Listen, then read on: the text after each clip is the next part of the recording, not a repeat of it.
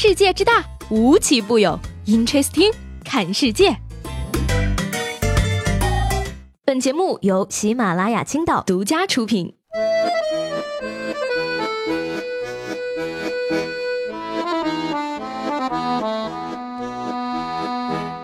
Hello，各位好，欢迎收听本期的 Interesting，我是西贝。一月十二号呢，四川绵阳的一个店铺发生火灾，所幸呢没有人员伤亡。但是第二天，一则视频却火遍了网络。只见视频中，一个熊孩子沾沾自喜地说：“我们家着火了，太好了，我把书包都摔进去了。”小伙子反应迅速啊，面对突发事件不慌乱，能够顶住压力，分析清楚，做出决断，这就是祖国未来的仙人掌呢。可是没想到的是，第二天呢，班主任就来慰问了，号召全校同学捐款捐物，同学们纷纷慷慨解囊，给他买了全套的黄冈小状元。孩子呀，你还是嫩了点儿，你应该哭着喊着我的寒假作业呀，我刚写完的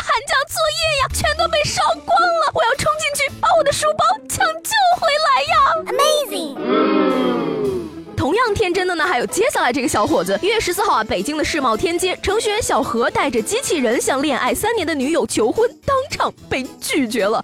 自从两人交往以来呢，小何一心扎在人工智能的研究上，很少有时间陪女朋友。为此呢，两人经常闹别扭。而近期呢，小何的项目有所突破，于是闲下来的他耗费了数个通宵编写机器人程序向女友求婚。但没想到的是呢，在现场，女朋友当众拒绝了他的求婚，并且说：“哈。”你去和机器人过日子去吧。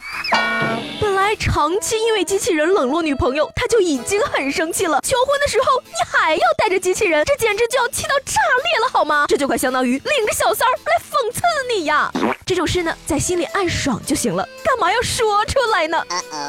不说了，心疼机器人两秒钟。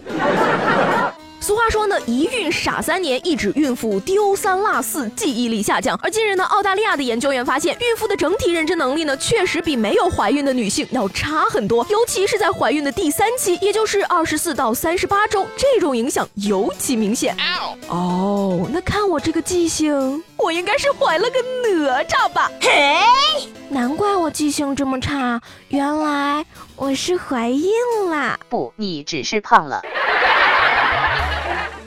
各大高校的期末考试，毕业多年的我一定要说一句：现在的考试啊，套路太深了。在一月十五号的思修期末考试中呢，四川文化传媒职业学院的大一同学们遇上了一道送命题，在七个人里认出并准确的写出自己思修老师的名字，答对不得分，一旦答错直接扣掉四十一分。而这套试卷的出题人思修老师胡腾表示呢，之所以会想到出这样一道题目呢，主要是为了考察同学们平日里的学习态度，态度决定一切。细节决定成败，而胡腾也表示说呢，没有回答和回答错误一样，都是直接从卷面总分中扣除四十一分，而错别字用汉语拼音代替汉字的情况也是直接扣分。天哪，吓得我赶紧去看了看老师的名字。考试被虐，这节思修课的同学们，你们辛苦了，只能说还好我毕业的早呀。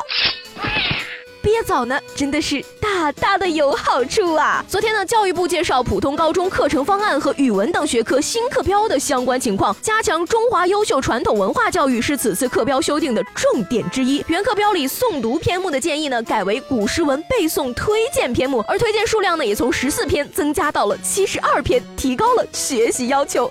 太恐怖了！还记得高中被离骚支配的恐惧？事到如今，屈原大爷，我依然恨你呢！学弟学妹们，加油吧！暴风雨的洗礼让你们更加的强大。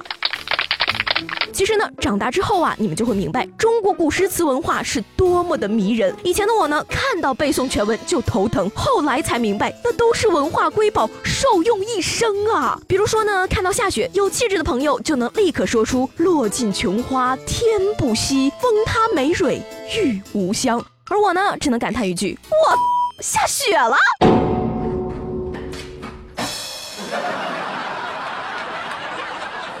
那今天的 Interesting 就到这里了，我是西贝，明天见。